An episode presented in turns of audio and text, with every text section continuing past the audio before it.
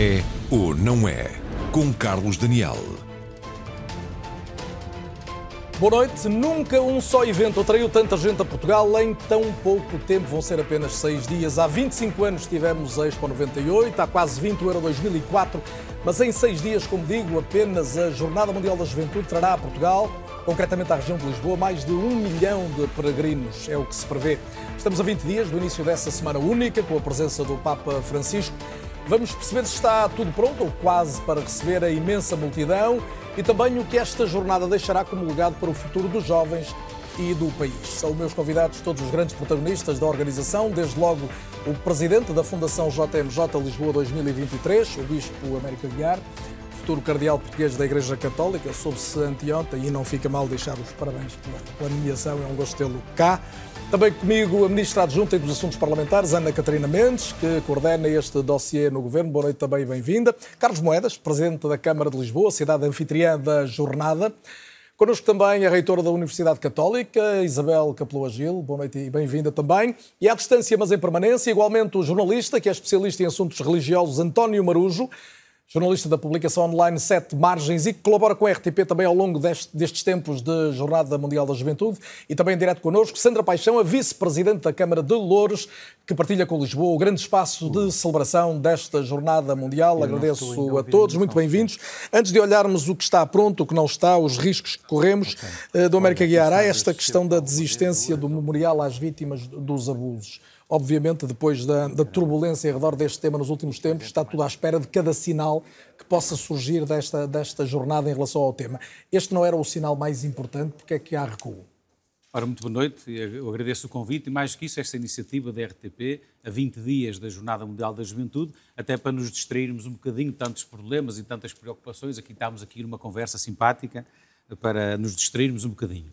Ora, em relação ao assunto que me coloca, em primeiro lugar, que essa temática eh, é da responsabilidade da Conferência Episcopal Portuguesa, e eu não sou o porta-voz da Conferência Episcopal Portuguesa, eh, e que eh, a temática dos abusos sexuais, em primeiro lugar, dizer que o Papa vai se encontrar com as vítimas, é um dossiê que também está a ser acompanhado e, tratado com a Conferência Episcopal Portuguesa e os responsáveis da Conferência Episcopal Portuguesa, a seu tempo, nestes de 20 dias, certamente que partilharão aquilo que foi, o que foram as suas decisões e os preparativos para que isso aconteça. Eu acho que a temática nunca mais sairá uh, simbolicamente desta jornada e desta preparação, porque nós no início de 2019, quando começámos este caminho e agora, nós ganhamos todos. Uh, hoje as vítimas estão no lugar que devem, no primeiro lugar da nossa preocupação. Hoje, no coração da esmagadoria das pessoas, há uma consciência, acho que eu, assumida de que a dor não prescreve. Mas o senhor já tinha levantado dúvidas se a melhor forma de as homenagear era com este sim, memorial. Sim, confesso que sim. Eu, pessoalmente, quando me colocaram a questão, eu prefiro, prefiro, e partilhei isso com os meus irmãos, preferiria que eh, as verbas implicadas neste tipo de, de evocação que fossem encaminhadas para exatamente para as vítimas, encaminhados para aquilo que é necessário fazer e está a ser feito, seja no acompanhamento, seja até naquela questão que se tem falado algumas vezes das indemnizações, do que um monumento que é motivo de grande curiosidade pontualmente e que passado umas semanas ou uns meses ou uns anos já ninguém sabe muito bem o que é que é aquilo e para que é que serviu. Isto é a minha opinião pessoal. Acho que não é a melhor maneira de homenagear quer as pessoas que viveram, infelizmente, esses acontecimentos, quer aquilo que é a caminhada que estamos a fazer. Mas eu sou um, no meio de muitos, e eh, também ontem eh, ouvi a comunicação que a Conferência Episcopal eh, teve de dizer que o monumento do arquiteto Cisa Vieira estava... Está a ser pensado, está a ser pensado não está... e que não seria neste contexto, mas também aguardo que a Conferência Episcopal Portuguesa uh, torne público uh, o que é, como é que será. Isabel Capelou Gil, a Igreja tem uma grande oportunidade nesta jornada de se reaproximar do, dos crentes depois de, de, tudo o que aconteceu e das, das feridas que estão abertas? Com certeza, uh, sobretudo em primeiro lugar, boa noite e obrigada pelo convite. eu creio que em primeiro lugar é, uma, é um grande testemunho para os jovens. recentemente houve um, um estudo que demonstrou que 56% hum, dos jovens portugueses se declaram como religiosos ou como tendo qualquer tipo de fé, dos quais 49% como católicos, praticantes ou não praticantes. Eu acho que estes números são interessantes quando nós olhamos para uma sociedade que pensamos que está completamente secularizada, em que as questões da religião, um, seja ela qual for, não fazem sentido no mundo baseado na evidência, na racionalidade. Um, ora, eh, eu creio que aquilo que, está, que a jornada vai trazer, para além de ser uma, como diz, uma oportunidade da Igreja se eh, aproximar, mostrando verdadeiramente aquilo que é a sua mensagem de acolhimento, de inclusão, de proximidade, de centralizar o discurso nas questões que são verdadeiramente importantes, que é a dignidade da pessoa, eh, o respeito do planeta, eh, matérias, o, o o acolhimento dos migrantes, assuntos que são tão importantes uh, para o Papa Francisco e que vai trazer. Mas pegando na questão inicial, a questão Sim. dos abusos, o, que é que espera que seja mais relevante que possa sair? É o encontro do Papa com as vítimas? O é... encontro do, Papa com as vítimas é absolutamente essencial e o Papa Francisco tem-no feito em todas as sedes em que uh, este evento traumático tem marcado uh, as geografias pelo, no Chile, tem-no feito um, em, em, vários espaços. É mais importante, creio, do que a, a construção do memorial embora deva dizer que o memorial não é só um ato celebratório, é um ato também de rememoração de um evento que é importante no espaço público como um ato de, que recorda aquilo que é um evento uh, traumático, portanto, uh, como uma forma de uh, demonstrar uma, um reaglutinar da sociedade depois deste, deste momento. As, os, os, monumentos às vítimas do Holocausto são, por exemplo, um, um, exemplo disso. Portanto, uma coisa não impede a outra, mas é, é, muito mais relevante o encontro com as vítimas do que propriamente o, o, monumento em si, embora... Esse está garantido, vamos ver como exatamente. será publicitado, exatamente. porque há obviamente uma reserva em volta desse encontro.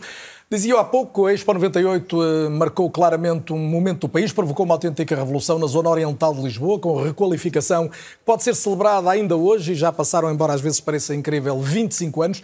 Ora, esta Jornada Mundial da Juventude vem prolongar a relação de Lisboa e de Louros também com o Tejo, já que a zona onde vão decorrer as principais cerimónias não voltará certamente a ficar como antes. Está na hora de discutir se está tudo pronto e se o efeito desta jornada vai compensar os investimentos anunciados. Comecemos por juntar os números principais no nosso ruis is.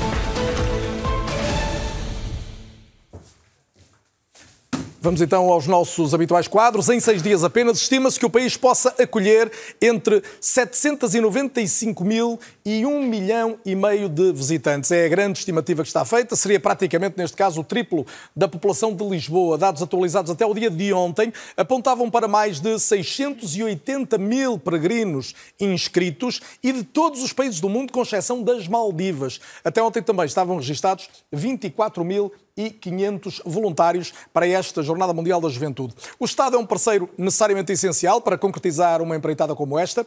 O Governo assumiu o compromisso de contribuir com quase 22 milhões de euros, como vemos aqui, e também eh, somam-se a esse valor 8 milhões para deslocar o terminal de contentores, o que coloca a fatura do Estado Central a rondar os 30 milhões de euros. A Câmara de Lisboa gasta 35 milhões, como vemos aqui assinalado também, e a de Louros mais 10, sendo que uma boa parte destes investimentos se traduz em espaços que ficam depois para utilização futura. Há também investimentos em Cascais e Oeiras, como veremos adiante neste programa.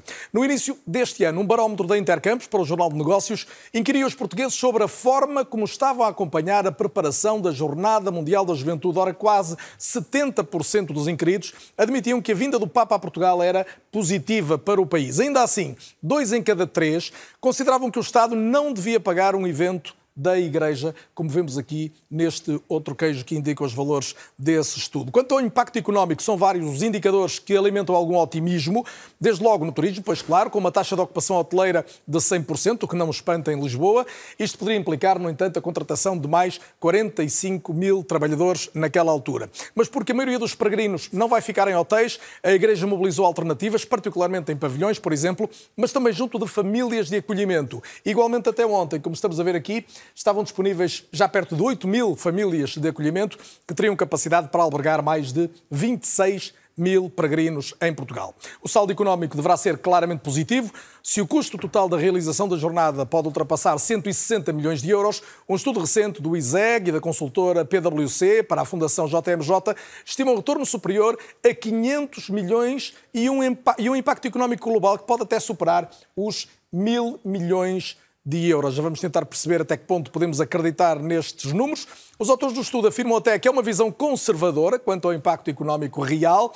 Neste momento, a pergunta mais relevante é se estamos mesmo preparados para receber tanta gente na mesma zona geográfica e em tão pouco tempo, em seis dias apenas, como já foi dito. Vamos então ao debate neste é ou não é, e a partir destes números, pergunto à Ministra Ana Catarina Mendes, mais uma vez, boa noite, boa noite. porque é que está convencida que isto vai ser um sucesso? Já o tem manifestado, já tem manifestado essa convicção?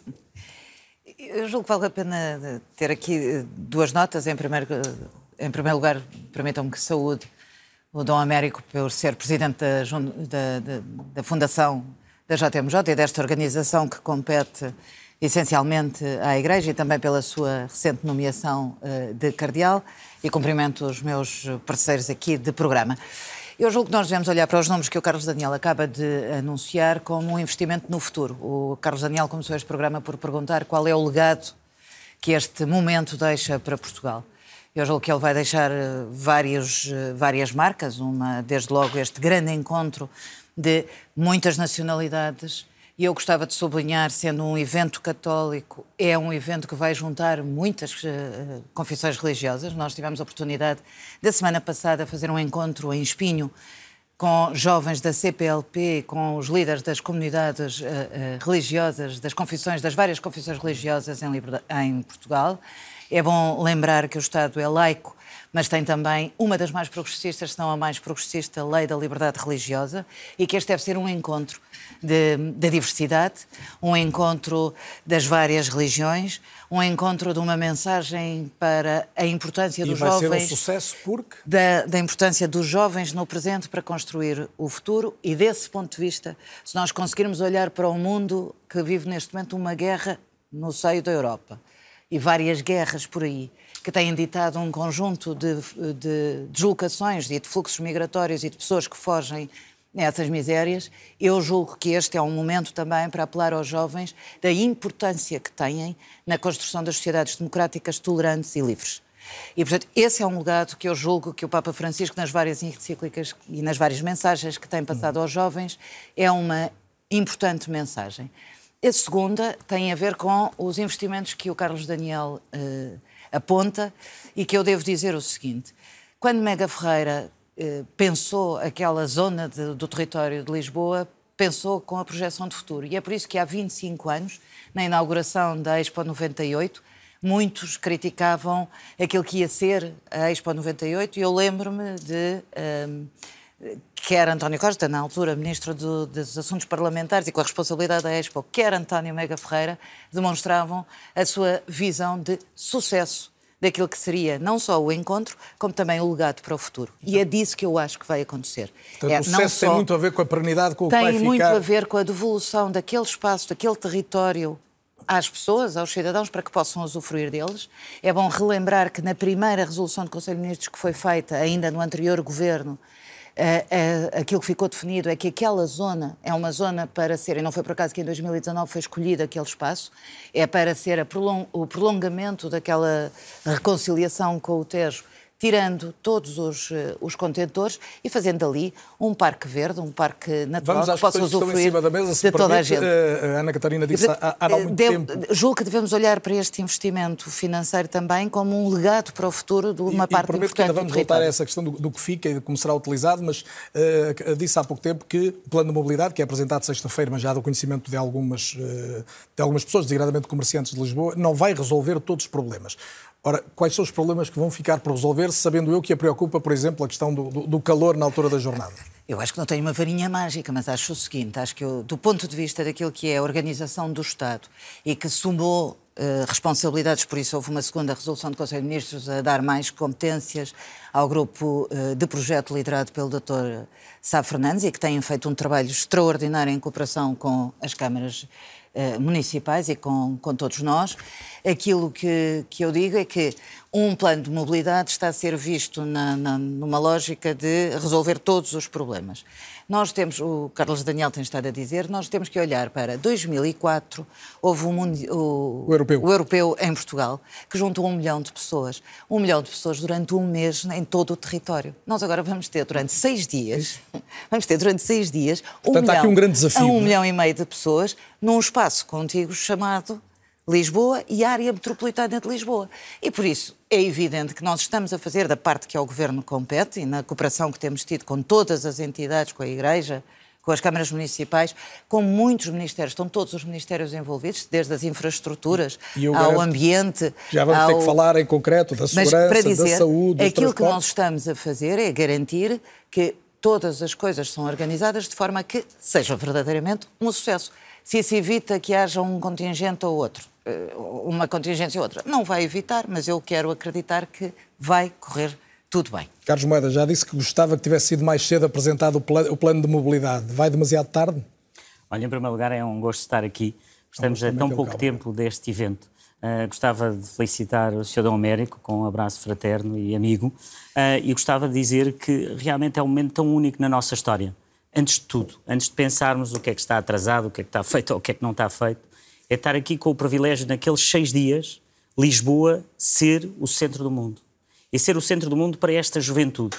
E poder mostrar algo que às vezes raramente temos podido, que vamos chegar a esse dia, está tudo feito, está tudo pronto. Nós estamos a estes dias e eu gostava que vissem aquilo como está o Parque Trancão Tejo, ver aquela ponte que vai fazer 60 quilómetros entre Vila Franca de Xira até Cascais. E está, está pronto, já está pronto. Ver o palco uh, que está pronto, ver a relva que está regada com água usada de beirolas e ver isso tudo e sentir aquilo que é para mim o maior legado, que é Lisboa ser o centro do mundo. Nós vamos estar naqueles momentos em todos os telejornais do mundo. Deixe-me aproveitar, Naquele, já que falei de é telejornais, coisa... só para dizer, vão poder ver boa parte disso já no telejornal da RTP, que na quinta-feira vai ser feito, mostrando pela primeira vez o novo palco do, do Parque Tejo. Mas, mas a, a minha pergunta era, era, mesmo essa, que cidade é que vai ser Lisboa naqueles seis dias? As pessoas estão em casa a ouvir o Presidente da Câmara com essas preocupações, mas ao mesmo tempo esse entusiasmo, mas como é que se vai viver em Lisboa nesses seis dias? Olha, eu, em primeiro lugar, há uma mensagem que eu gostava de deixar aos comerciantes, às pessoas que têm restaurantes, a todos eles. Nós queremos que Lisboa esteja aberta. Nós queremos que as pessoas estejam a vender, que haja a economia a ter este retorno de todas estas pessoas que vão estar todos os dias. Repare, há uma conta simples para isto. Nós temos um milhão de pessoas. Elas vão estar todos os dias, durante 7 ou 8 dias, a gastar, que sejam 20 ou 30 euros por dia nós estamos a falar de 200 euros, 300 euros por pessoa, com um milhão de pessoas são 200, 300 milhões de euros. Nem era preciso o estudo dos consultores. Nós estamos a falar de centenas de milhões. E, portanto, a primeira mensagem é o comércio vai estar aberto, nós vamos arranjar maneira com a Sra. Ministra e com todos aqueles que estamos a trabalhar para que se possa fazer a distribuição dos alimentos para chegar aos sítios. Agora, obviamente, a cidade vai ter transtorno. Há ali algumas zonas, designadamente a Avenida da Liberdade, Marquês. Mas é um transtorno que vai ser, vai ser definido vai pela Sra. Ministra no, é na sexta-feira pela empresa que foi contratada pelo grupo de projetos, devo dizer. Tudo o que está a sair neste momento sobre o plano de mobilidade são algumas das coisas que o Departamento da Câmara Municipal já determinou, e bem, para com os eh, comerciantes, porque têm que saber como fazer. O plano de mobilidade, na sua uh, totalidade, vai ser conhecido na próxima sexta-feira, às 15 horas. Portanto, até lá, tudo o que se possa dizer sobre o plano de mobilidade mas sabemos, não, é sabemos que há vias fechadas ao trânsito, designadamente é no, terceiro, no dia 3 e no dia 4, é quinta e sexta-feira. dar alguma segurança às pessoas em dois aspectos. Gostava só de dizer isso. Uh, o primeiro é este primeiro aspecto, que as pessoas estão preocupadas, querem saber e dizer que para terem os seus restaurantes, comércios abertos. O segundo é que o transtorno ele tem duas fases muito diferentes. Tem uma fase que vai ser mais no Parque Eduardo VII, e uma fase que vai ser um teste trancão. Portanto, tudo isso vai ser feito e vai ser dito às pessoas, mas é, é preciso trazer aqui eh, realmente alguma informação. E essa informação depois será divulgada. O plano de mobilidade é a responsabilidade do Estado e, portanto, eu não quero estar aqui a meter uh, nesse, nesse campo. Estou apenas como Presidente da Câmara a dar segurança aos lisboetas. É essa a minha responsabilidade e, portanto, todo esse plano está a ser feito. Agora, uh, eu gostava de acrescentar que este legado que vai deixar à cidade é também um legado da imagem de Lisboa a imagem de uma cidade que faz, que concretiza, em que tudo está feito antes do tempo. E essa imagem é muito importante para alguém como eu, que fui comissário europeu. Quando temos uma imagem e olhamos para os vários países, é importante as imagens que ficam.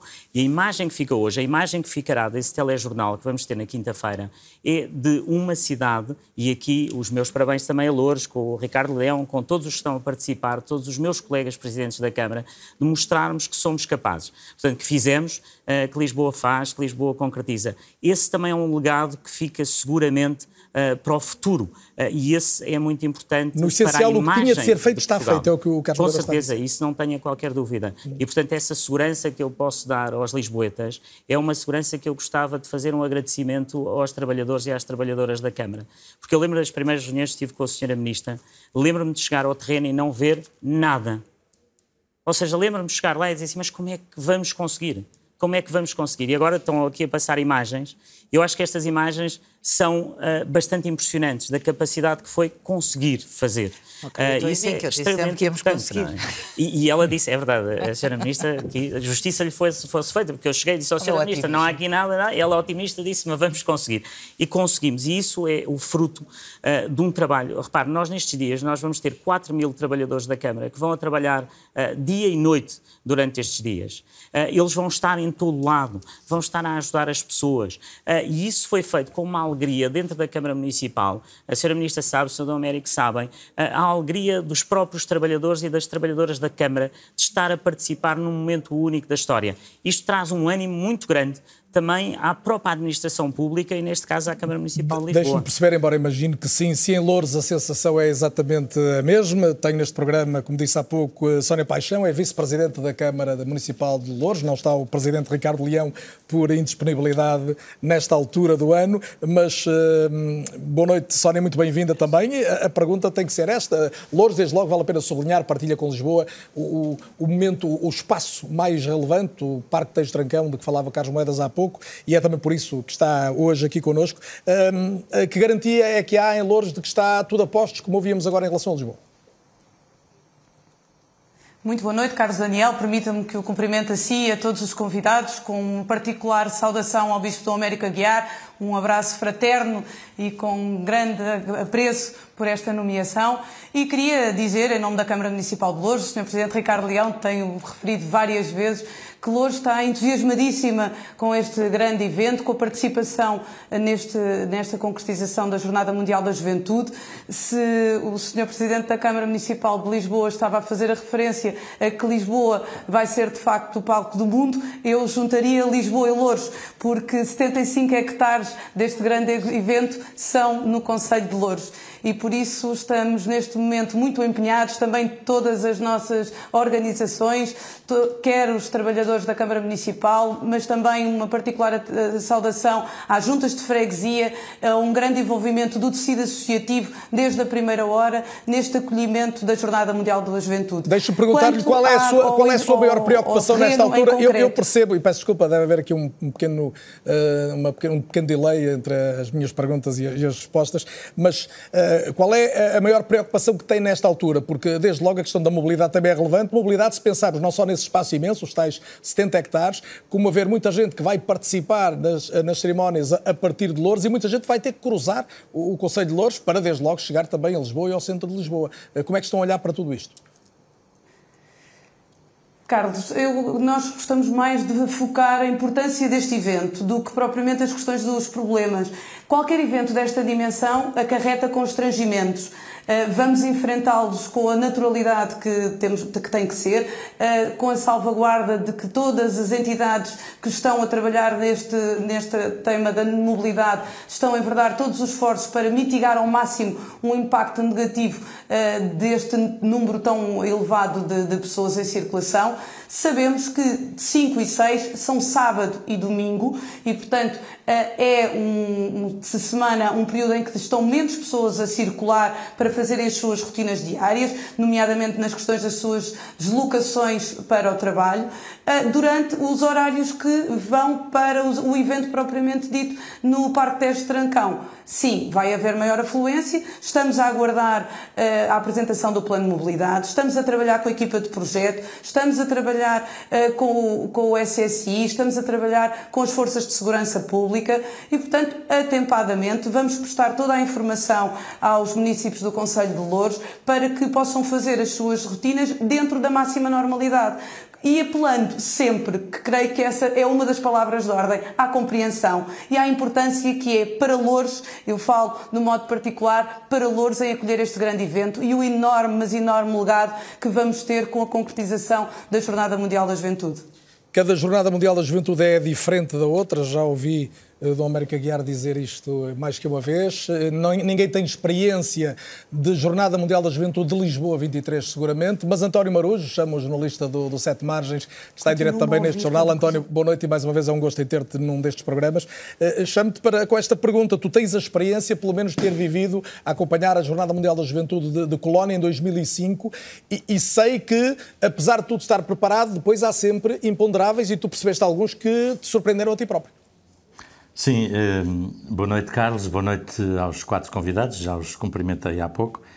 Um, pois, eu, eu, nestas discussões, eh, digamos, tenho uma, uma, uma, relação mista com esta questão. Uh, porque, claro que há problemas, que há, claro que é preciso preparar as coisas como, como deve ser, mas, de facto, como dizias, eu vivi em Colónia a experiência mais caótica de toda a minha vida e estávamos na Alemanha uh, em 2005 porque no final da jornada... Que não é, não é propriamente houve... daqueles países que consideramos uh, incapazes na organização. Eu às tantas disse a um voluntário uh, que estava a acompanhar um grupo de jornalistas que perguntei-lhe uh, o que é que se passa, porque se isto fosse no meu país eu até acharia relativamente normal. mas na Alemanha eu nunca esperaria viver uma coisa destas. E o que é que estávamos a viver? Eram milhares de jovens à espera de transporte para a cidade, para a colónia, de tal maneira que eh, muitos deles, centenas ou mesmo alguns milhares, só no dia a seguir, só na segunda-feira é que chegaram à cidade, é que tiveram transportes para, para o regresso. eu, eu penso que Lisboa é uma cidade maior do que Colónia.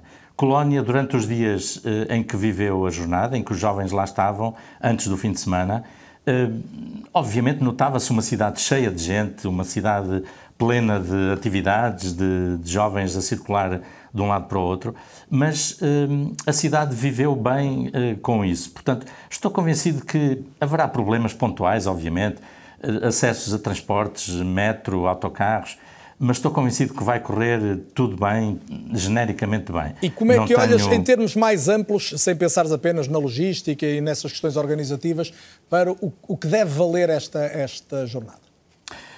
Pois, eu vejo os números eh, económicos, que acho muito importantes, eh, para que pelo menos o país não, eh, não fique mais pobre, porque há problemas hoje graves a resolver. Mas o que me preocupa é, em termos religiosos, o que é que vai ficar para o futuro. Tivemos quatro anos desde o anúncio da jornada. Aliás, eu sinto-me muito ligado a esta jornada também, porque uh, além de em 2011, eu estive, além de Colónia, tinha estado em 89 em Santiago de Compostela e em 2011 acompanhei também a Jornada de Madrid. E em 2011, um, eu e vários outros jornalistas que lá estávamos perguntámos ao, ao Dom Manuel Clemente uh, se seria possível um dia realizar uma jornada destas em Lisboa. E de facto, ele nessa altura já nos disse que poderia ser um sonho a concretizar. Um, e depois, em 2018, eu acabei por saber a notícia antes dela ser oficial e dei a notícia antes dela ser oficial, e, portanto, de alguma forma, eu sinto muito ligado à realização da Jornada de Lisboa, tendo acompanhado as outras três anteriormente também. E, sinteticamente, que ainda traz tempo para mais à frente pormenorizar, o que é que esperas que resulte então nessa, nesse Vai reforço? ser uma grande festa, não tenho dúvidas nenhumas, para quem nela participa. O, a minha questão é que legado é que vai ficar na relação da Igreja com os jovens? Eu, por um problema técnico, não apanhei as duas primeiras intervenções, do Dom Américo e da Isabel Capelou Gil. Uh, Pareceu-me que Mas estavam era sobre a falar... o memorial, de... o memorial de homenagem às vítimas dos abusos, portanto não é nada que contraria okay, o que possas lateral. dizer sobre este Pronto, tema. mas o meu problema é mesmo o que é que fica da relação da Igreja Católica em Portugal com os jovens porque uh, quatro anos foram tempo suficiente para preparar uh, um projeto mobilizador, uh, uma ideia que atraísse os jovens para discutir a sua relação com a Igreja, com a fé, com a vida, com o sentido da vida, com as questões que atravessam o nosso mundo, a ecologia, os graves problemas ambientais, agora a guerra, os problemas que os jovens têm de emprego, de habitação, a relação com, com a sua intervenção social e política. Tudo isso eram questões, e a própria relação com a Igreja, por exemplo, a Igreja está a viver um processo interno chamado Caminho Sinodal, ou Sínodo, que implica que todas as pessoas sintam uh, vontade de participar na, na, vida interna da Igreja. Obrigado, António. Já levantaste uma série de questões, algumas coincidentes, por acaso, com, com o que a Isabel Capelou Gil dizia no início, embora quando estava a referir-se à minha pergunta olhou mais profundamente para o que aí vem, mas do Américo, esta, esta questão é, é seguramente das mais relevantes. Uh, serão dias festivos, vividos uh, com, com grande impacto junto das populações, mas, como dizia o António, verdadeiramente relevante será o, o que ficar disso. O, o que é que será para si o sucesso desta JMJ? Ora, para mim, o sucesso de, desta Jornada Mundial da Juventude é que todos estes jovens, e quando eu digo todos, é para alargar aquilo que é o convite. Os Papas nunca convidaram exclusivamente os jovens católicos é um convite aos jovens do mundo inteiro. É, é uma, uma, uma oportunidade de os jovens se encontrarem uns com os outros, dos jovens cristãos católicos darem testemunho da sua fé, de conhecerem jovens que porventura confessam uma fé diferente, de entenderem que as diferenças são uma riqueza e de assumirem nos seus corações que, apesar de pensarmos diferentes, de rezarmos diferente ou porventura não rezarmos, queremos construir o futuro em conjunto. Isto é muito importante para os tempos que vivemos atualmente. E este insistir do Santo Padre, várias vezes Padre Américo, que o convite chegue a todos. Isto é muito importante que se sublinhe. E todos terão capacidade para participar. Quando se pede a um jovem 235 euros, há muitos cujas famílias sim, não têm sim, essa sim, Carlos, verba. Mais do que isso, mais do que isso, é, e até com muita emoção, é de pensarmos nos jovens que venham dos continentes diversos e que, para além dos 200 euros, têm uma, uma passagem aérea. E, portanto, eu não ponho em causa a capacidade de imaginação e de sacrifício que os jovens no mundo inteiro, estes 300 mil jovens do mundo inteiro, estão a fazer há três anos inteiros para poderem estar connosco a vender bolos, a fazer rifas, a, a cravar a madrinha e a avó e a tia para poderem estar connosco. Agora, o que é importante e o sucesso que eu, que eu entendo desta jornada é que estes este milhão de jovens regressem aos seus países, regressem às suas vidas e, em razão da experiência, como eu costumo dizer, a experiência de um encontro com Cristo vivo, no respeito pela realidade de cada um, regressem com o desejo de serem melhores pessoas. Que cada um regresse com o desejo de ser melhor pessoa. Eu podia usar a palavra que se queira converter converter em melhor cidadão, converter em melhor estudante, em melhor profissional, em melhor pai, em melhor mãe, que uh, entenda este encontro das nações, encontra este encontro mundial da juventude como uma oportunidade, como o Papa me diz, os jovens têm que a ser lio, têm que fazer barulho.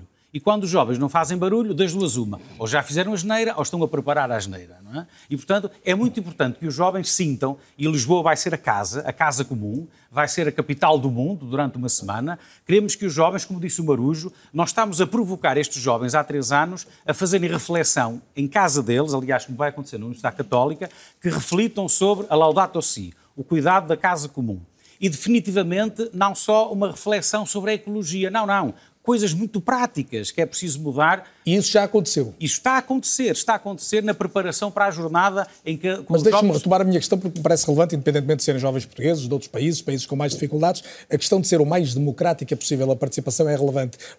Até onde vai a preocupação da Igreja nisso? Eu, li há pouco a preparar este, este programa, e até no, no 7 de março, do, do, António Marujo, que, por exemplo, a maior parte dos jovens franceses que, vem, que, vêm a Portugal nesta altura são jovens de estratos sociais eh, superiores, de, de, famílias económicas e socialmente favorecidas. Eh, como é que a Igreja está a preocupar e de que forma ajudar a que não seja só sim, para sim, esse ou tanto para esses? Absolutamente. A, presença dos jovens na jornada é economicamente transversal. Temos todas as realidades presentes na jornada.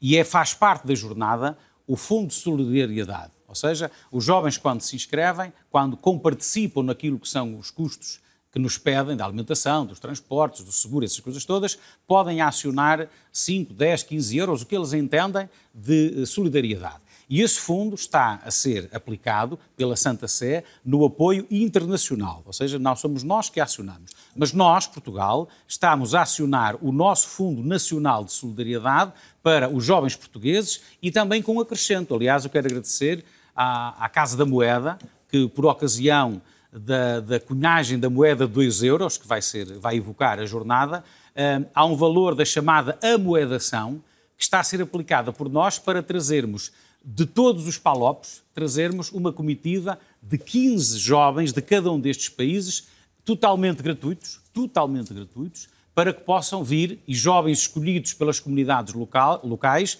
que não tenham, não tenham tido a possibilidade absoluta de se inscreverem e de participar e de sonharem participar, e também estarão connosco em razão desse gesto de solidariedade. E também há um projeto que nós desenvolvemos que é novo, que não havia nas jornadas anteriores, que é um projeto chamado Igrejas Irmãs, que foi criado na Jornada de Lisboa. Nós desafiámos algumas paróquias de Portugal a fazerem uma quermesse, a fazerem uma vaquinha, e com essa verba que foi possível uh, juntar, nós temos também a participação de 60 jovens de países que estavam numa lista que nós tínhamos que dizia que era totalmente impossível participarem quer por razões económicas, quer por razões burocráticas. E esses 60 jovens vão participar na Jornada Mundial da Juventude de Lisboa em razão deste projeto Igrejas Irmãs. Algumas dezenas de jovens que vão participar estão aqui numas imagens que estão a passar nos nossos ecrãs, estão a acompanhar-nos a partir de Valbom, Gondomar. Nós vamos lá a uh, todo momento saber o que é que os mobiliza, como é que se organizaram, muito disto que acabávamos aqui de, de ouvir. Vamos ter na primeira pessoa daqui a pouco e eventualmente algumas perguntas ao painel. Mas Isabel Capelou Gil, um, qual é, quando se fala de tanto jovem de tanta parte do mundo a aderir a um momento como este, qual é o grau de responsabilidade, de uma espécie de magnetismo deste, deste Papa? Este Papa é uma figura de autenticidade e é isso que os jovens buscam num mundo uh, muito marcado pela, pela, virtualidade, pela mediação tecnológica, é uma figura autêntica. É uma figura autêntica na, na, mensagem que tem, na fragilidade que tem, na força que tem. E é isso que as pessoas procuram nele e encontram. Eh, e, e encontram na mensagem do Papa Francisco, no testemunho que dá, na forma como se posiciona, na defesa Não tem dos mais frágeis. Se, se vierem todos os jovens que se admite, muito tem a ver com o perfil do, do Papa. Também, não só, mas também muito, não é? Porque é um líder ímpar nós vivemos um mundo onde há verdadeiramente uma crise de lideranças. De lideranças uh, que uh, consigam convocar, e sobretudo os mais jovens, um, um, um aspecto muito importante na mensagem do, do, Papa é escutar as vozes dos novos protagonistas e chamar aos jovens esses novos protagonistas. E, portanto, dar-lhes um palco, não tanto dizer-lhes coisas, mas ouvir o que eles têm a dizer e criar com eles. E eu creio que é isso que esta, que, esta, que esta jornada também vai trazer. É certamente eh, as iniciativas que temos preparadas para estudantes universitários dentro da Universidade Católica estão muito centradas nesta escuta, neste encontro de jovens das mais diversas partes do mundo que vão debater coisas tão centrais como um, a sustentabilidade a, a, partir da encíclica Laudato Si, mas também as questões de, do, do, do que o Papa chama a fraternidade social, uh, uh, o, o, diálogo cultural Uh, e também a reforma da economia no âmbito da, uh, do conceito Vamos de então agora o desafio ouvir de viva voz o que é que alguns jovens que nos acompanham a partir de São Veríssimo de Valbom, em Gondomar. Está lá a repórter da RTP, Núria Melo. Núria, boa noite. Pergunto desde já se, se estão a seguir atentamente o programa e a reter o que vai sendo dito e, e, que nos fales, sobretudo, da experiência porque passaram esses jovens ao longo dos últimos anos, últimos meses, preparando a, a presença na, na Jornada Mundial. Boa noite, Carlos. Sim, ouvem com atenção, com redobrada atenção aqui ao uh, programa. Uh, tem várias questões, curiosidades que uh, estão também a ver respondidas por neste É ou Não É especial de, para a Jornada Mundial da Juventude. Tiago é catequista e esteve também aqui nesta preparação destes jovens. São mais de 60 as pessoas inscritas para a Jornada Mundial da Juventude. Como é que foram estes dias de preparação? Foi fácil angariar e juntar e inscrever estes jovens? Foi um trabalho árduo, mas muito recompensador. Nós, eh, eh, de uma forma mais afincada, começamos a trabalhar há, há pouco mais de um ano, eh, que envolveu quer todos os encontros de preparação na, na, vertente religiosa, na vertente comunitária e também na vertente da angariação de fundos. Por isso que, tal como o Dom Américo Aguiar estava a dizer, ninguém teve a possibilidade, ninguém ficou de fora nomeadamente até a nível de, de, de catequese, todos os adolescentes a partir de 2019, quando foi anunciado que Portugal seria o, o palco das jornadas uh, de 2022, passou para 2023, uh, um, viram a sua catequese transformar-se uh, no projeto CIS, portanto, fizemos todos de forma comunitária este, este caminho. nomeadamente todas as tarefas a nível de, de, e atividades a nível da angariação de fundos desde um festival de tunas, desde a participação no, na Noite Branca, desde a simples venda de bolos e café após a nossa missa, que a, a angariação de fundos foi só uma consequência. Aquilo que nós conseguimos foi transversalmente eh, criar e fazer mais comunidade. Eh, portanto, eh, todo este caminho foi mais do que ganho. Uma Jornada Mundial da Juventude feita por jovens, mas não só, aqueles que vão como peregrinos, também aos que vão como voluntários, como é o caso da, da Mariana. Que papel de voluntária é este diferente daquele que é como ir como peregrina? Sim, o papel é claramente diferente, mas eu acho que tão ou mais recompensador. Acho que nós voluntários aquilo que vamos fazer, espero eu, é ser o mais fiéis ao tema desta jornada e, portanto, Maria levantou-se e partiu apressadamente. E eu acho que é isso que nos é pedido, é que todos os dias nos levantemos para irmos ao serviço dos outros e para fazermos esta jornada acontecer. Qual é que é assim a grande expectativa para a primeira semana de agosto? Uh, a expectativa é que no meio de, do caos todo também que se falava, que haja muita alegria uh, e que nós possamos estar sempre dispostos a servir naquilo que os outros precisarem e que também depois possamos, no resto do tempo, conseguir viver esta festa e este, esta partilha de experiências de fé uh, e toda a diversidade da melhor forma possível. O Papa Francisco eh, apelou a que viessem o maior número de nações possível para estar, eh, para estar reunidas nesta Jornada Mundial da Juventude e para isso eh, foram preciso, foi preciso chamar famílias de acolhimento, apelar às famílias que acolham jovens. Também temos aqui uma família que vai acolher quatro jovens. O que é que o moveu assim a, receber estes jovens de diferentes países? Olha, eu podia resumir isto em três pilares. Primeiro, porque Cristo foi acolhedor e ensinou-nos a acolher. A nossa função de cristão também é isso. Depois, a nossa parte né, de portugueses, somos acolhedores. A Toa Norte ainda somos muito mais. Portanto, pôr em prática e demonstrar ao mundo que Portugal é um país acolhedor, temos essa fama e temos esse proveito, e somos. E o terceiro, também para proporcionar aos meus filhos, né, que estão cá, uma experiência com pessoas de outros uh, países, de outros continentes, com outros tipos de vivência. Portanto, também em família conseguirmos uh, uh, ter essa experiência e fazer com que com que eles tenham esses eh, conhecimentos e esses ensinamentos. Estes peregrinos que, vão, que vai receber chegam uma semana antes do início da jornada, depois a vossa família também desce até Lisboa? Sim, estamos a pensar aí no fim de semana, pronto, na, estarmos lá no fim de semana, não vamos para participar na, nas jornadas nem o tempo todo, mas iremos estar lá no fim de semana, portanto vamos também participar nesse caos que toda a gente adivinha, mas que será vivido, como disse a Mariana, com muita alegria, com muita fé, que é o que nos faz também descer a Lisboa. Obrigada à organização, também voluntária, família de acolhimento. São vários os que por aqui se movem nestes últimos dias de esforços, mas também de dedicação, eh, que descem uh, daqui, de Valbom até uh, Lisboa, para estarem presentes na Jornada Mundial da Juventude. Mas vamos já combinar algo para a segunda parte, Núria. A seguir ao intervalo, voltamos aí para tu recolheres então duas ou três perguntas concretas jornalísticas, tanto quanto possível, para colocarmos aqui aos nossos convidados. Portanto, ficas aí com essa missão para o intervalo que é já a seguir. Logo a seguir voltamos a Valbom e voltamos aqui ao estúdio, falar das questões da segurança, das questões da saúde à volta da Jornada Mundial da Juventude, dos custos ainda, mas sobretudo do que ficará depois, eh, quer em termos físicos, quer em termos da emoção que há de provocar este, esta jornada, este ciclo de dias em, na Grande Lisboa. Até já.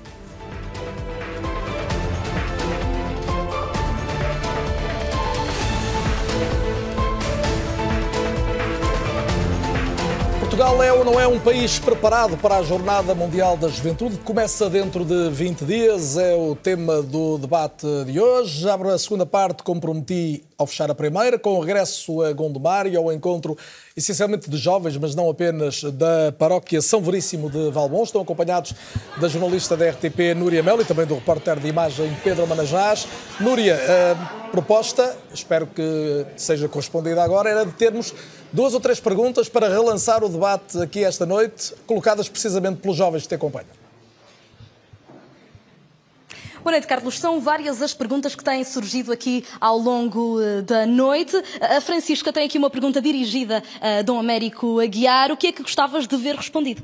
Boa noite. A minha pergunta é uh, qual é que, o que é que tem pensado, quais são as ações que já têm planeadas para potenciar a interação dos jovens no seguimento da Jornada Mundial da Juventude? Uma pergunta aqui para o futuro, a ver respondida por Dom Américo Aguiar, mas também a Rita tem aqui uma pergunta para o Presidente da Câmara de Lisboa, no imediato. Que curiosidade é que tu tens? Eu queria saber se, como Presidente da Câmara e como organizador ativo das jornadas, sente que a sua fé foi alterada de alguma maneira. Obrigada, Diogo Tomás, também aqui com uma pergunta para eh, Dom Américo Aguiar. Agora, eh, a, poucos dias das jornadas, o que é que tu eh, gostavas de ver respondida? Em primeiro lugar, eu gostava de desejar uma boa noite ao Sr. Bispo e a todos os presentes e a pergunta que eu gostava de ver respondida era saber qual é que você acha que é a influência destas jornadas nas vocações dos jovens que vão estar presentes. Obrigada. Três perguntas aqui uh, do, uh, do futuro, mas também uh, daquilo que será pós-jornada, o que é que Lisboa e todo o país têm preparado para um, continuar com este movimento de jovens pela Igreja. Inúria está cumprido e com perguntas jornalísticas, tal como eu desafiava há pouco, colocadas aqui muito diretamente. Dom Américo, uma tem a ver com a questão das, das vocações é? e outra com o que ficará da relação da Igreja com os jovens. Olha, primeiro saúde, quero saudar Valbão, o padre Marcos Faria. Eh, uma das melhores coisas que me aconteceu na preparação da jornada foi ir a todas as dioceses do país, norte, sul, interior, litoral, continente e ilhas. E há uma imagem que eu nunca esquecerei na minha vida. A descida do Douro, a chegada à Ribeira do Porto, e na descida do Douro, estes jovens que nós os vimos na margem do Douro, com uma grande festa que eles fizeram, e o saúde a Balbão, ao Padre Marcos e a toda a comunidade de Gondomar, que são sempre muito difusivos naquilo que é a festa. Ora, para os dois jovens, eu agradeço a pergunta, e para os dois, eu acho que a leitura é a mesma. O lema que o Papa escolheu para esta jornada é Maria levantou-se e partiu apressadamente. Levantar-se, ou seja, nós queremos que os jovens, da experiência da jornada de Lisboa, tenham o desejo e a vontade proativa de, de serem protagonistas da sua vida, de serem protagonistas da história, como o Papa diz. Que não fiquem sentados no sofá, no balcão, a ver passar o mundo, a ver passar a história eles têm de ser os protagonistas. E esta, esta, este lema do Maria levantou-se é provocador da parte do Papa Francisco. Depois partiu apressadamente esta, esta urgência. E nós, quando encontramos os jovens, sentimos essa urgência. Eles estão habituados a carregar num, num, no Enter e as coisas acontecem. É? Uh, milésimos de segundo, carrega-se, faz clique e tudo acontece. Ora, há muitas coisas na vida que não vão lá com o clique. Não vão lá com o clique. O tempo é necessário para que aconteçam. E a Jornada Mundial da Juventude é também este laboratório, daí a importância de tudo aquilo que vai acontecer na Universidade Católica, na Laudato Si, na Nova Economia de Francisco, no Pacto Global da Educação, do Cardeal Tolentino, na Fratelli Tutti, nesta fraternidade universal, de os jovens entenderem, e eu permito-me repetir outra vez, este convite para todos, porque a Jornada Mundial da Juventude de Lisboa é óbvio que é um encontro dos jovens católicos também. É óbvio que nós vamos dar testemunho da alegria de Cristo vivo no nosso coração. É óbvio. É óbvio que Nossa Senhora levou o menino no seu seio para levar junto a sua prima Isabel.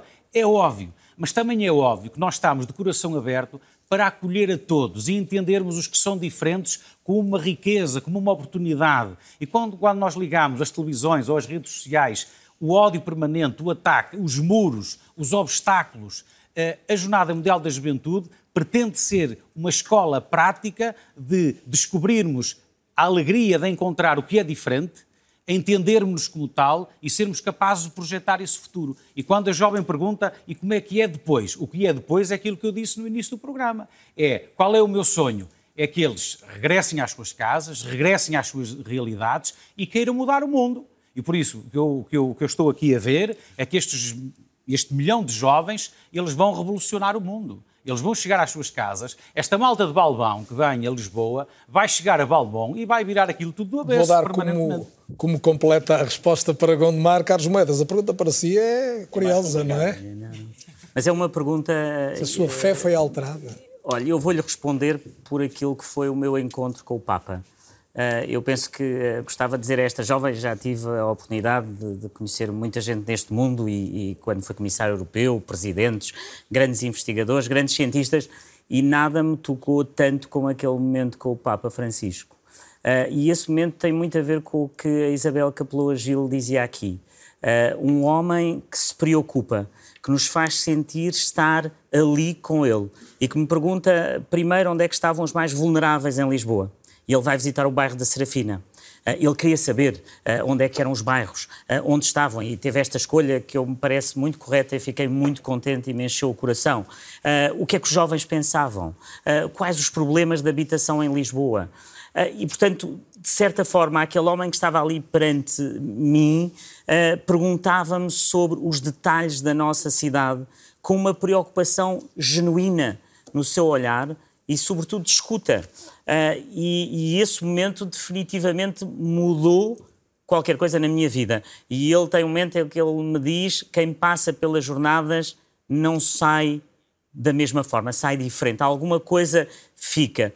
E, portanto, a minha resposta para esta jovem é isso: é que realmente há um toque nesta liderança deste Papa Francisco que vai para além da Igreja Católica, que vai para além daquilo que são os grandes homens, que nos toca a todos. E por isso esse convite, ele perguntou-me quais as religiões em Lisboa, uh, perguntou-me se eu tinha contacto com essas religiões, onde é que estavam, quem eram, como era, e tudo isso uh, mostra a grandeza do homem. Ele não vem portanto, a Lisboa, sim, vem, vem, para Lisboa. Ele vem para dias. Lisboa. E portanto, sim, a minha resposta é que sim, que mudou alguma coisa em mim, seguramente com esse encontro e, mudará seguramente durante estes dias, eh, porque naturalmente não vamos dormir todos e, portanto, vamos também estar ali todos os dias. Mas, e depois, vai ser. Depois de ouvir, e, é, e a do Américo, é, quase que tenho que pedir desculpa de trazer isto para uma dimensão outra vez mais prosaica e concreta, mas Muito bem. Eh, já. Já lhe parece que está afastado o risco de greves em Lisboa ou, ou ainda está a ter que negociar e a ter que resolver algum problema?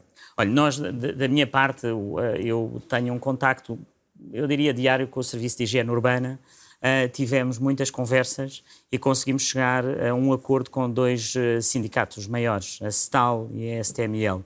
E, portanto, esse problema só se encontra agora com outro sindicato. Estou a falar com eles todos os dias. Eu penso que vamos resolver, a falar, as minhas equipas, estamos eh, em contacto diário para conseguir resolver a situação. E eu acredito profundamente que, que a todos esta visita nos toca, todos queremos deixar essa imagem uh, do país uh, e, obviamente, eu penso que é um momento de união e eu estou a tentar e, e, penso que o estou a fazer de forma genuína, porque desde que cheguei à Câmara Municipal contratei mais de 200 trabalhadores para a higiene urbana. Comecei a pagar um subsídio de penosidade, que não era pago antes, pela penosidade daquele trabalho.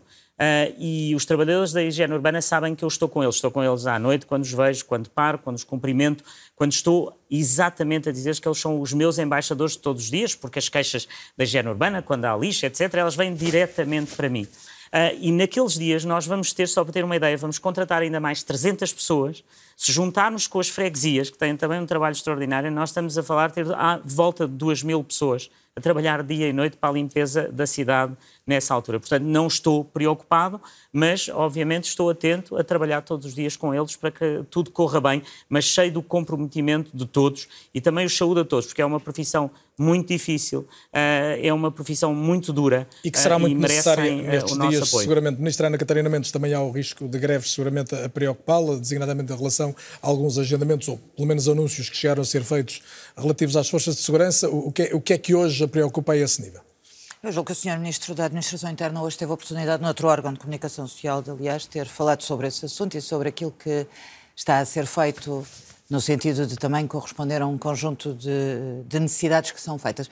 Do, do, ponto de vista do plano de segurança, que será apresentado no próximo dia 14 também, eh, vale a pena relevar duas coisas. Em primeiro, a mobilização total das forças de segurança para garantir não só a segurança do Papa, mas a segurança dos peregrinos e a segurança de todos aqueles que aqui vivem ou visitam ou trabalham eh, a área metropolitana de Lisboa.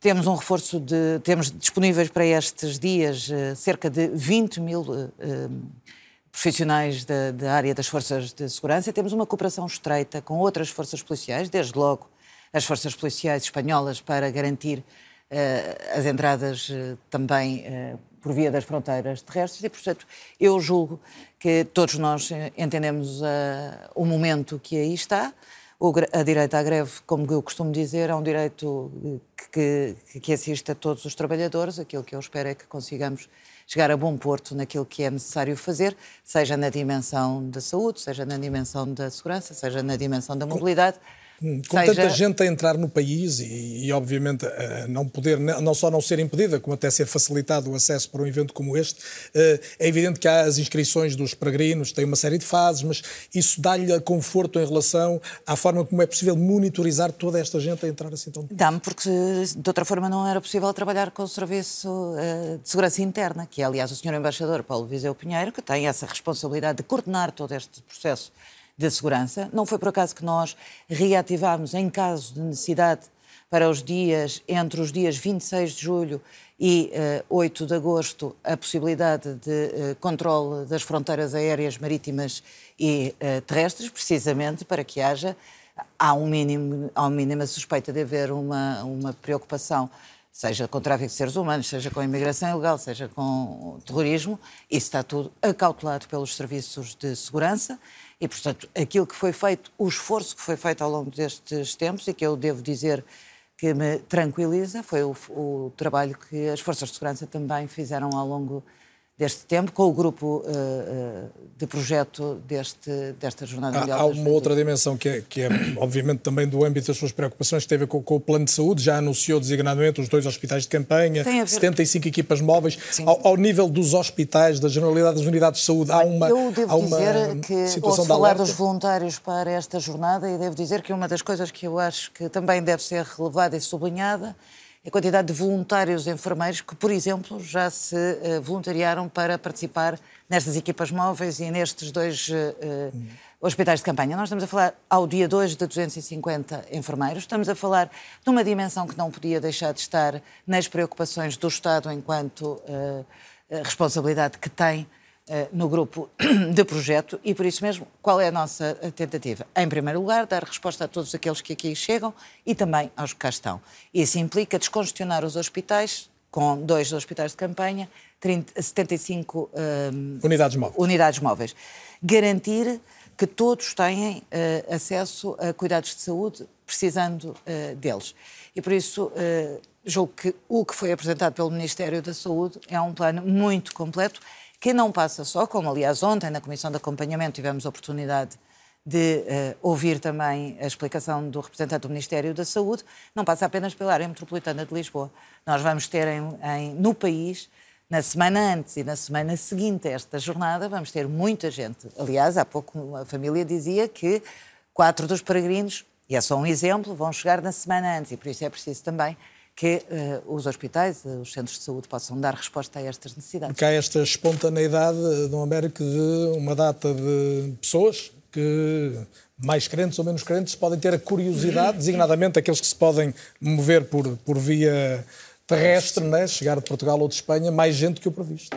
É verdade, é por isso é que quando nós trabalhamos nos vários cenários, falamos sempre no tal milhão, à volta do tal milhão, porque se nós temos os 333.600 inscritos à data, à data de hoje, sabemos que estarão presentes mais duas ou três vezes este número, que são exatamente estes nossos irmãos e irmãs, por curiosidade, por fé, por, por uh, curiosidade sobre o Santo Padre, por apego, que venham. Isso é, é, isso é certinho, em todas as jornadas acontece. Ajude-me ajude a perceber porque é que os portugueses não são nem os primeiros, nem os segundos e eventualmente nem os terceiros, incluindo os jovens, na lista dos peregrinos anunciados com a Espanha, a Itália, de, a França. Desta vez não é, não, é, não é nenhuma coisa negativa para os portugueses. Isto repete-se em todas as jornadas. Os nacionais não se inscrevem com muito empenho.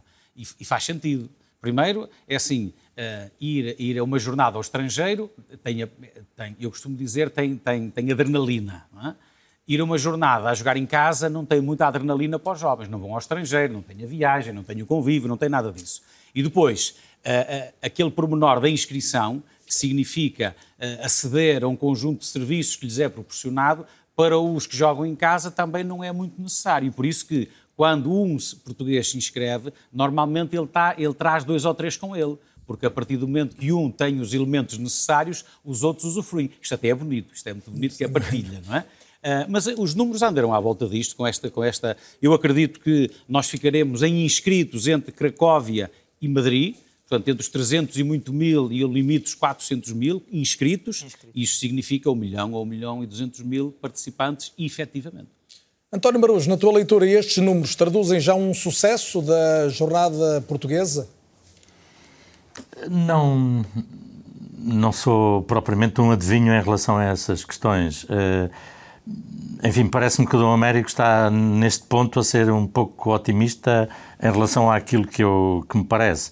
Um, em, em Espanha, por exemplo, na Jornada de Madrid, eu, uh, os espanhóis eram esmagadores uh, no, no, número de presenças, portanto, não sei se seriam o primeiro país ou não, mas era um número esmagador. Um, mas, enfim, não é propriamente uma, uma questão que me importe sobremaneira.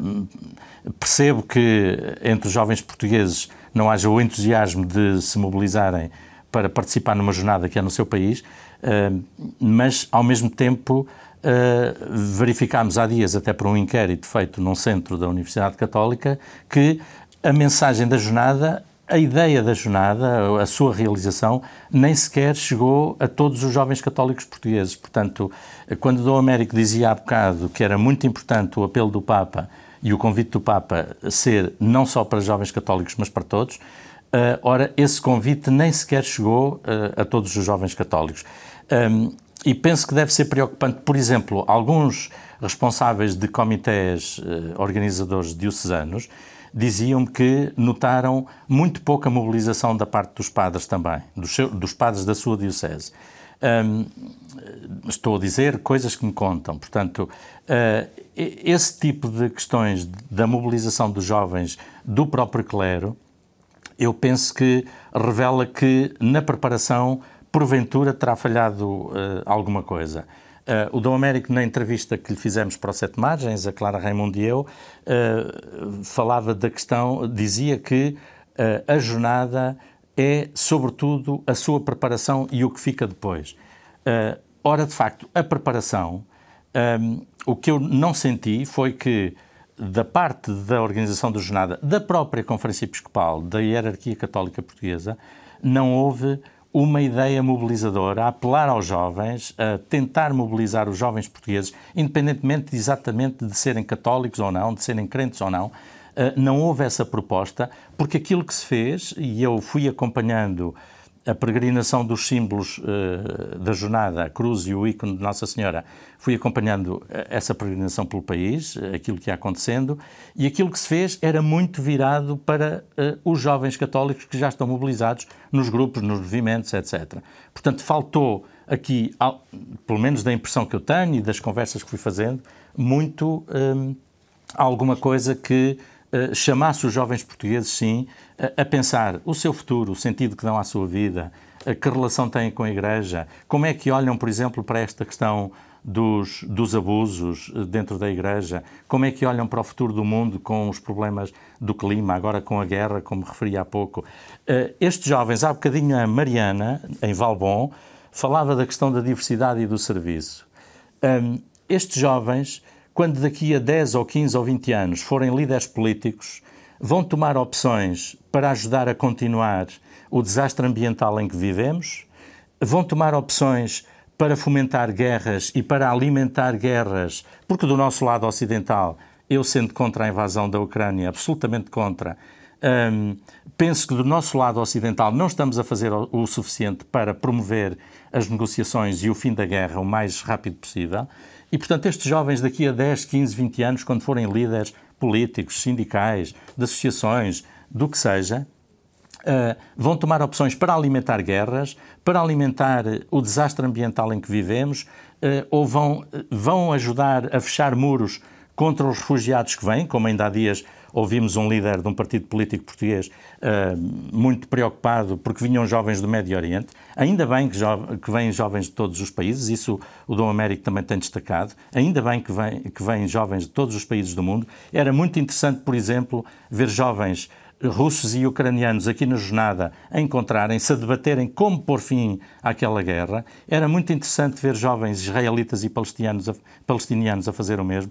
Portanto, a jornada na sua preparação devia ter tido essas preocupações e teve, de facto, em alguns ambientes, eu sei que houve algumas iniciativas muito interessantes uh, nesses âmbitos, mas penso que devia ter sido uma experiência mais generalizada. Mais generalizada. A tua leitura. Sem dúvida. Do Américo, obviamente, gostaria que comentasse o que o, que o António Marujo acaba de dizer, mas sublinhava duas questões. A primeira é, é esta questão de até que ponto a Igreja conseguiu abrir, abrir-se a jovens que já não estão habitualmente dentro da Igreja ou se se desperdiçou algum tempo que podia ter sido aproveitado para fazer isso. Eu já aprendi há muito tempo que o Portugal real e o Portugal mediático mediático não coincidem.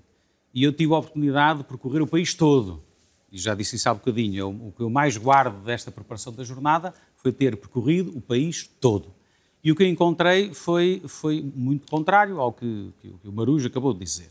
Encontrei uh, a esmagadora maioria do programa muito clássico, mas uma grande tentativa e um grande desejo de ir aos locais que não são óbvios e os, os, símbolos foram aos locais que não são óbvios. Foram a centros comerciais, foram a cinemas, foram a parques de estacionamento, foram a casamentos, foram a piscinas, foram às coisas mais, enfim, mirabolantes. Os jovens tiveram a coragem de o fazer. E isso é muito importante. E eu testemunhei em direto e a cores portanto não, não, ninguém me contou. Eu estive lá. Daqui a 20 dias acompanhei... teremos certezas sobre. Exato, e acompanhei-os. E depois, de aquilo que significa uh, uma coisa muito importante que o Marujo disse e que irrita o Papa Francisco, é quando nós dizemos quando estes jovens daqui a 15, 20 anos forem. Não, não, meus amigos, é hoje. E a urgência da jornada é provocar nos jovens o hoje. Não é dizer que daqui a 10, 15 anos, não, isto fica na mesma. Se nós estamos a dizer aos jovens que daqui a 10, 15 anos eles vão governar isto, vão tomar conta, não sei de quê, o planeta está destruído daqui a 10, 15 anos. E o que o Papa quer dizer aos jovens é que hoje eles têm de ser os protagonistas da história e da sua vida. E a Jornada Mundial da Juventude, ao longo destes quatro anos, provocou-os a isso mesmo. É assim, conseguimos chegar a todos? Infelizmente não. Eu, eu fiz o que pude, muitos fizeram o que puderam, muitos podem pôr a mão na consciência de não terem feito aquilo que podiam ter feito, ou que podiam ter feito. Agora, os jovens foram capazes de ultrapassar os obstáculos. E eu tive em muitos locais em que a esmagadora maioria dos jovens que veio ao encontro dos símbolos não eram escuteiros, não eram da catequese, nem sei se eram católicos, mas sentiam-se atraídos pela figura do Papa Francisco e sentiam-se atraídos pelo anúncio da jornada. E o que eu peço aos sacerdotes e aos bispos e aos responsáveis da Igreja Portuguesa é que não percamos esta gente. Ou seja, estes jovens estão-nos a dar uma, uma hipótese estão-nos a dar o benefício da dúvida, querem conhecer, estão curiosos. Ora, nós não podemos chegar a domingo, no domingo a seguir à Jornada Mundial da Juventude, e dizer a estes milhares de jovens, meus amigos, agora encontramos-nos no próximo domingo às 11 na missa. Não pode ser. Isto é que não pode ser. Mas tem sido. E o Papa diz que não pode ser. O Papa diz assim: os jovens têm que ser convidados para a missão. E lá mais para a frente podem descobrir a oração. E eu tenho que dar testemunho da alegria. Qual é a razão da minha alegria? É Cristo vivo e eu tenho que os conquistar pelo modo como vivo, pelo modo como construo a minha vida, como respeito pelo planeta, como construo a economia, dessas maneiras todas. E a partir daí cada um deles vai vai, vai se sentir interpelado e vai tentar, tentar fazer caminho. A outra Ora, questão que eu é gostava de lhe colocar, e pedia que fosse mais rápido possível a responder, mas esta é, é, muito importante. Nós, pelo que eu li, teremos até agora uns 300 jovens entre ucranianos e russos, bastante mais ucranianos do que russos, segundo sei, inscritos ou pré-inscritos para, para a jornada. Está previsto algum momento em que estes jovens se possam encontrar e, e, e fazer um testemunho em nome da paz? O, o, o Marujo é testemunha, que eu tenho falado com ele algumas vezes, eh, em off e em on, não é? E ela é testemunha dos esforços que temos feito. E, meus caros, meus caros amigos do painel e caros portugueses, é muito bonito, mas pode não ser a interpretação dos próprios. E nós temos trabalhado muito nessa possibilidade a normalidade de sentarmos à mesa quem está a viver o ataque da guerra, quem está, quem é o rosto daquilo que é o, o, opressor, sentar à mesa essas pessoas não é uma coisa tão natural e óbvia como porventura nós estamos aqui a dizer que era bonito fazê-lo. E nós temos trabalhado muitíssimo para que alguma coisa venha a acontecer. E vai acontecer alguma coisa. Agora, uh, temos que respeitar os tempos de cada um, temos que respeitar as dores de cada um e por muito que mediaticamente fosse uma coisa XPTO magnífica, nós temos que respeitar aquilo que são as vivências e os encaixes, quer de quem é agredido e atacado e, e, a sua família foi assassinada e os seus bens foram destruídos e o seu futuro foi posto em causa, e aqueles que, jovens que são russos e que querem a paz, mas que representam o opressor, representam aquele que é o atacante, representam... E agora, posso, podem confiar que, nos dois exemplos que o Marujo deu, quer na questão russos-ucranianos, quer na, na questão Médio Oriente, que nós estamos a trabalhar eh, com muito empenho, com muita proatividade. Vamos ver o que é que o Espírito Santo de Deus vai ajudar e o que é que Cristo vivo vai permitir que se concretize. Vamos ver. Isabel Capelou Gil percebe esta, esta prudência. Eh, eu percebo a prudência. Eh, eu não sou nada prudente porque nós na, na, universidade lidamos diariamente com alunos, temos alunos ucranianos e russos. E temos alunos que partilham o mesmo espaço eh, de letivo e de, de, de, de docência.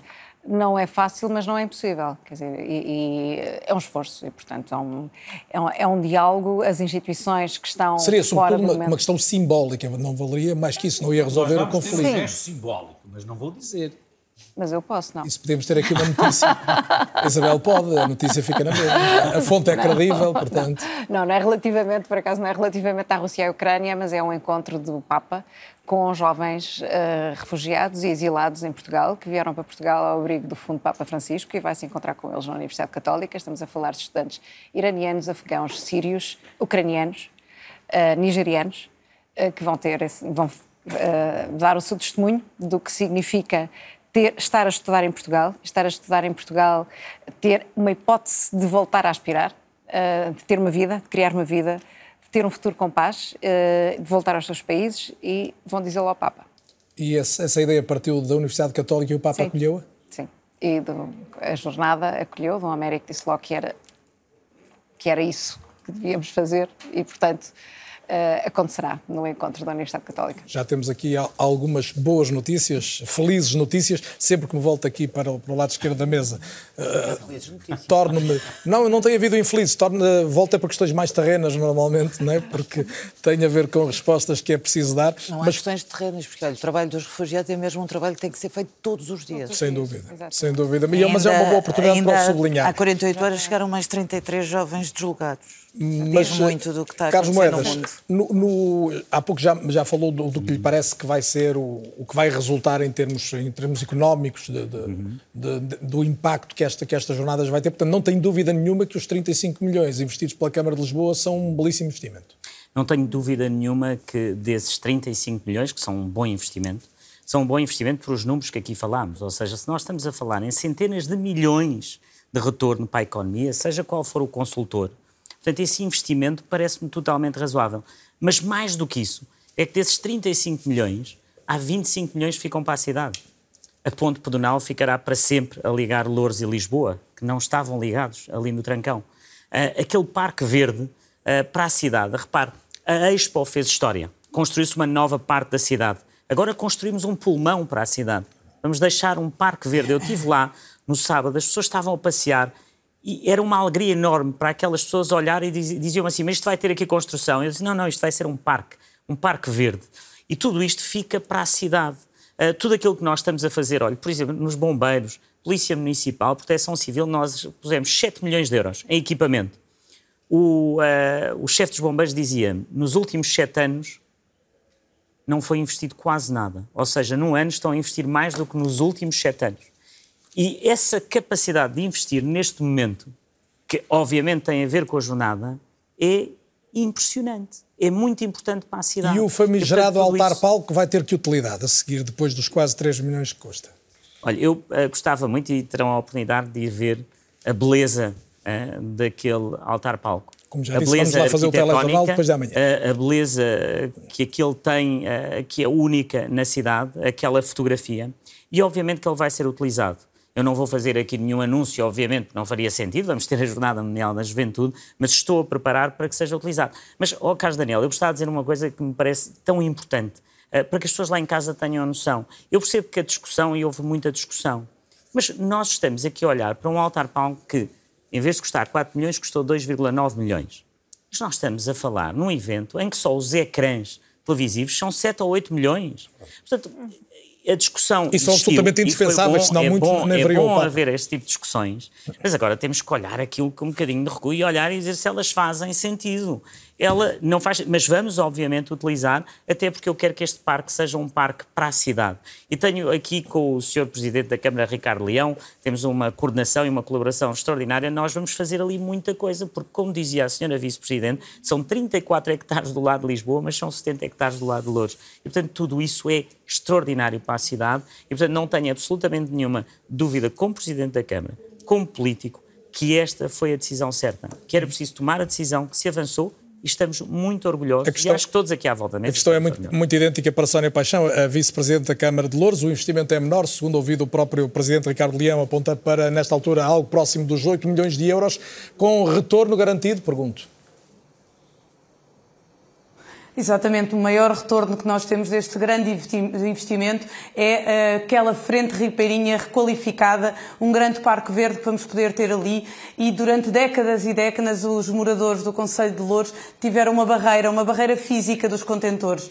E se dúvidas houvesse sobre a tal sustentabilidade que o Santo Padre pede para que a Jornada Mundial da Juventude seja, acho que sustentabilidade do ponto de vista ambiental no recinto onde vai acolher, portanto, com esta requalificação física e também uma sustentabilidade do ponto de vista social, com o envolvimento de todos os parceiros, de todas as entidades e que possamos efetivamente eh, ter aqui um grande legado que a Jornada Mundial da Juventude vai deixar ao Conselho de Louros, que se não fosse este evento eh, não teríamos uma oportunidade. Já se falou hoje, esta noite, muito na questão da Expo 98 e da importância que a Expo 98 teve eh, a frente de Rio, daquela zona oriental do Conselho, e agora é a Jornada Mundial da Juventude que devolve esta oportunidade ao Conselho de Louros, uma vez que a única frente ribeirinha que Louros tinha eh, passou para a freguesia do Parque das Nações, era até a reorganização administrativa da freguesia de Moscavide e passou com a reorganização administrativa de Lisboa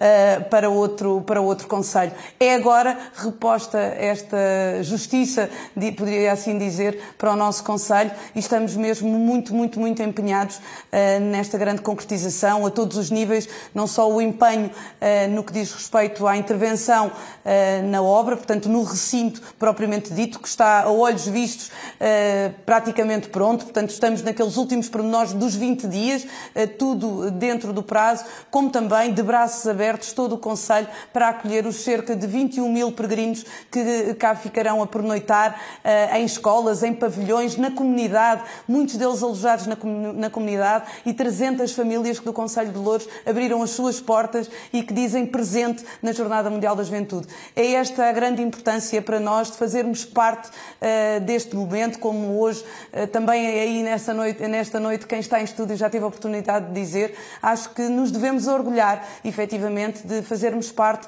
de todo este processo e cá estaremos para que os nossos uh, peregrinos, os visitantes, os jovens levem do Conselho de Louros e do país, naturalmente, a melhor imagem de um Conselho que acolhe, de um país que os está aberto para os receber e que seja um momento também de diálogo entre os jovens, eh, um diálogo interreligioso, como todos eh, também já ouvimos aqui falar esta noite, e para nós, termino uh, dizendo, uh, dar a oportunidade de requalificação de um território que estava num estado bastante degradado há décadas e décadas é uma oportunidade única que vamos saber valorizar e estar à altura dela própria. E a sublinhar, Sónia, precisamente essa sua ideia de, requalificação da única frente ribeirinha uh, que existe no, no, Conselho de Louros e, que passa, de facto, a, a, permitir essa relação das comunidades com, com o Tejo, que é seguramente muito significativa. Além de Lisboa e Louros, o Papa Francisco Francisco vai estar em mais três conselhos do país, Orem, por causa da visita a Fátima, mas também Cascais e Oeiras, onde há igualmente eventos com a presença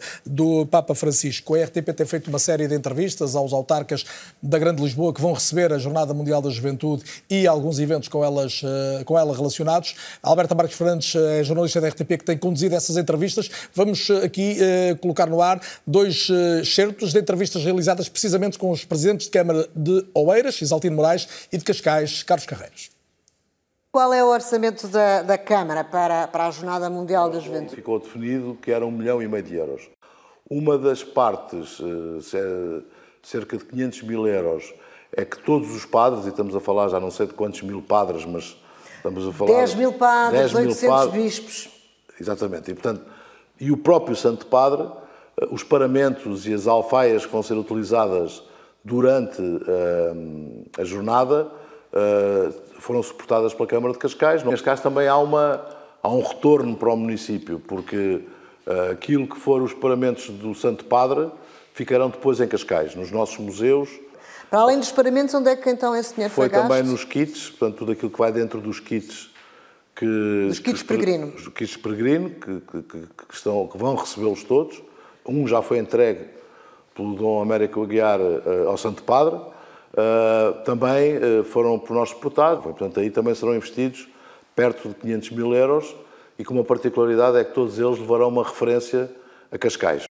O investimento previsível situa-se entre os 2 e os 2 milhões e meio de euros. E onde é que vai gastar esse dinheiro? Bom, 500 mil euros destina-se ao acolhimento dos peregrinos.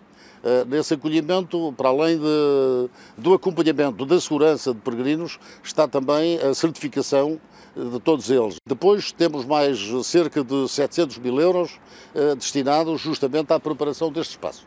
Portanto, são os palcos, são os sanitários, eh, enfim, toda, toda, toda, toda, toda, toda a logística deste espaço. Não é?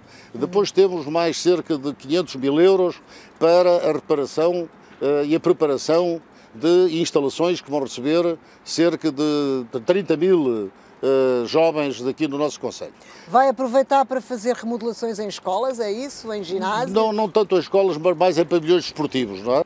Depois temos mais cerca de 300 e tal mil euros uh, destinados uh, a limpezas, à recolha do lixo, a todas essas coisas. Não é? Mais cerca de 300 mil euros de despesas gerais, dentre as quais cerca de 180 mil euros na área da comunicação. Ministra Ana Catarina Mendes, temos aqui uma série de autarquias uh, uh, sublinharem os investimentos feitos, mas temos também o, o Presidente da Câmara da a queixar-se de não ter tido apoios do, do Governo. Porquê? Carlos, eh, ainda bem que me dá a oportunidade para eu repor aqui algumas coisas que eu acho que é muito importante. Eu estou absolutamente convencida que este é um grande evento para Portugal. Eu lembro-me quando João Vasconcelos trouxe a ideia da Web Summit, toda a gente achou que isto era uma loucura. Hoje a Web Summit tem a marca da cidade de Lisboa e do país não é a mesma dimensão, é aliás um encontro superior que o Estado português abraçou em 2019. O Sr. Presidente da República, Sr. Primeiro-Ministro, Sr. à época, Sr. Presidente este da Câmara. Este já temos já.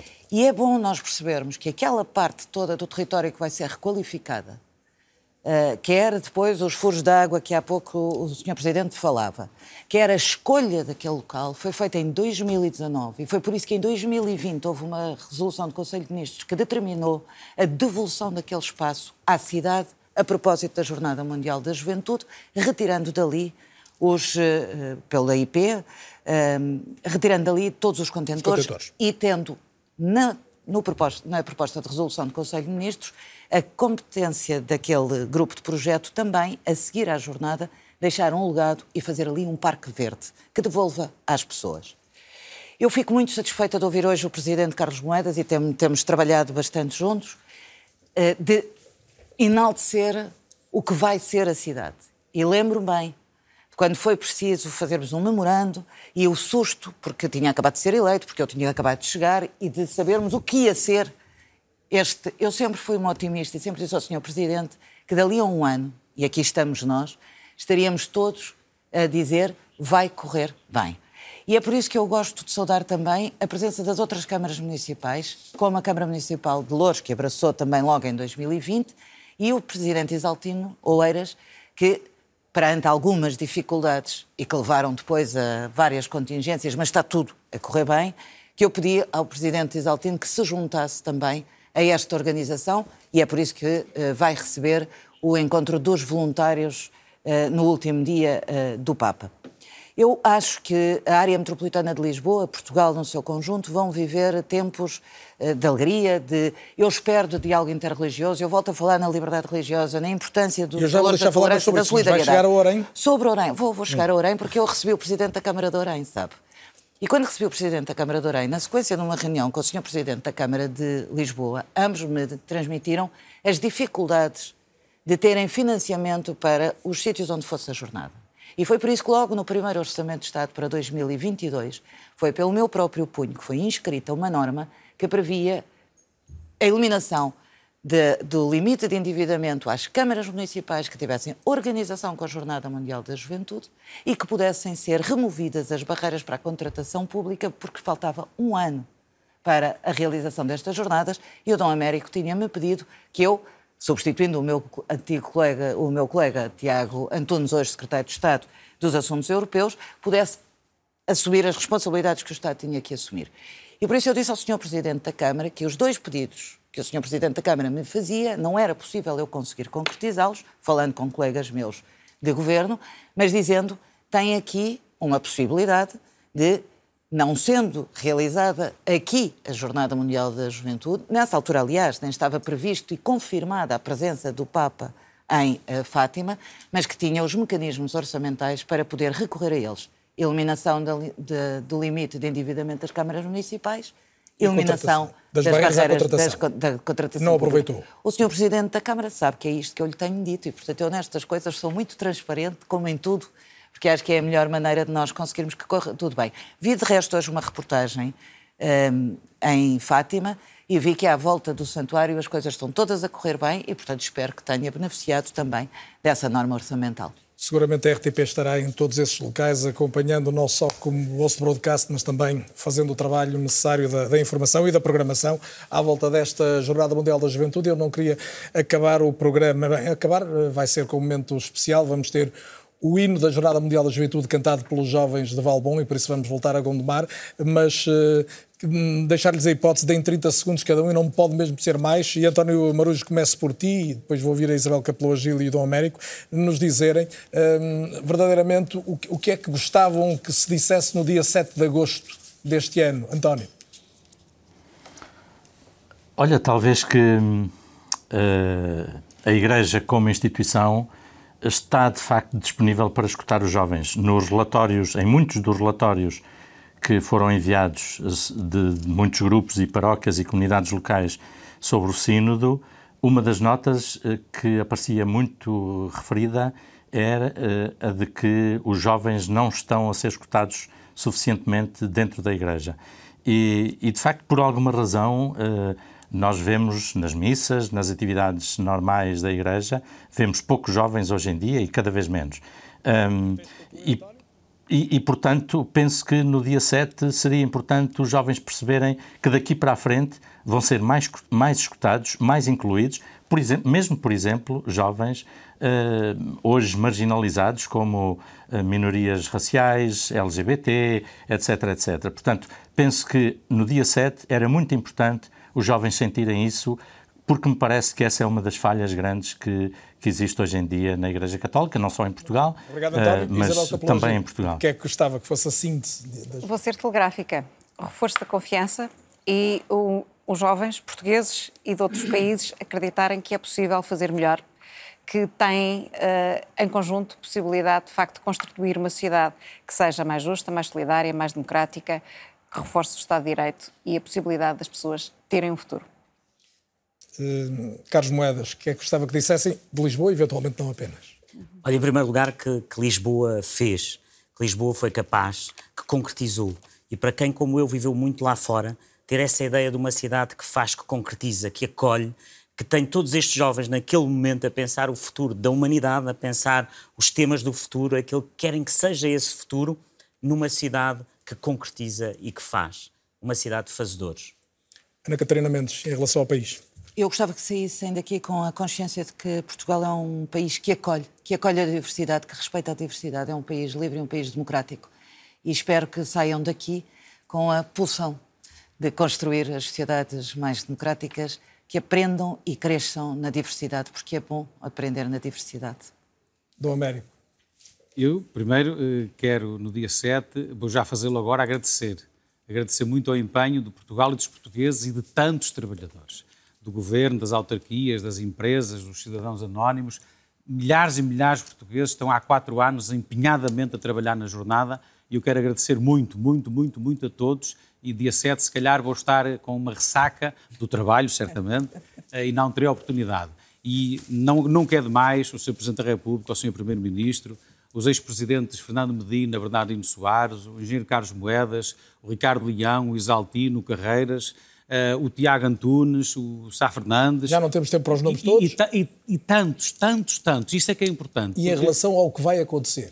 O que vai acontecer, é, o que eu quero que na segunda-feira, dia 7, aconteça, é que os jovens tenham, tenham confiança suficiente para tomarem a decisão de se levantarem e partirem apressadamente, como é o lema da jornada a que o Papa os provoca. E que acreditem que o Papa diz sempre: Eu quero jovens sonhadores, lutadores e poetas. E nós temos de ser capazes de lhes colocar isso no coração. Que sonhem, que lutem e que ponham sal e pimenta, que é a poesia, porque isto sem poesia não vai lá. E a poesia é indispensável à música e, portanto, seguramente muito vamos bem, ouvir o, o, poema da, da jornada, que, que, inspira o hino da, da, Jornada Mundial da Juventude. Para fechar, vamos ouvir a partir de Valbon, onde se mantêm os repórteres da RTP, a Núria eh, Melo e o Pedro Manajá, junto da comunidade que agora já canta esta canção. Eu creio que é o som final do programa, portanto aproveito para me despedir, ficamos a ouvi-los. Lembrando que há um programa especial, é ou não é, na próxima semana, será o último da série e que há também um telejornal depois de amanhã, especialíssimo aqui na RTP, mostrando pela primeira vez o palco da Jornada Mundial da Juventude. Muito obrigado a todos pela presença esta noite na RTP. Boa noite assim, muito obrigado também. Deixo com o hino das jornadas, cantado então pelos jovens de Valbom e Gondomar que nos acompanharam ao longo desta emissão. Boa noite, obrigado.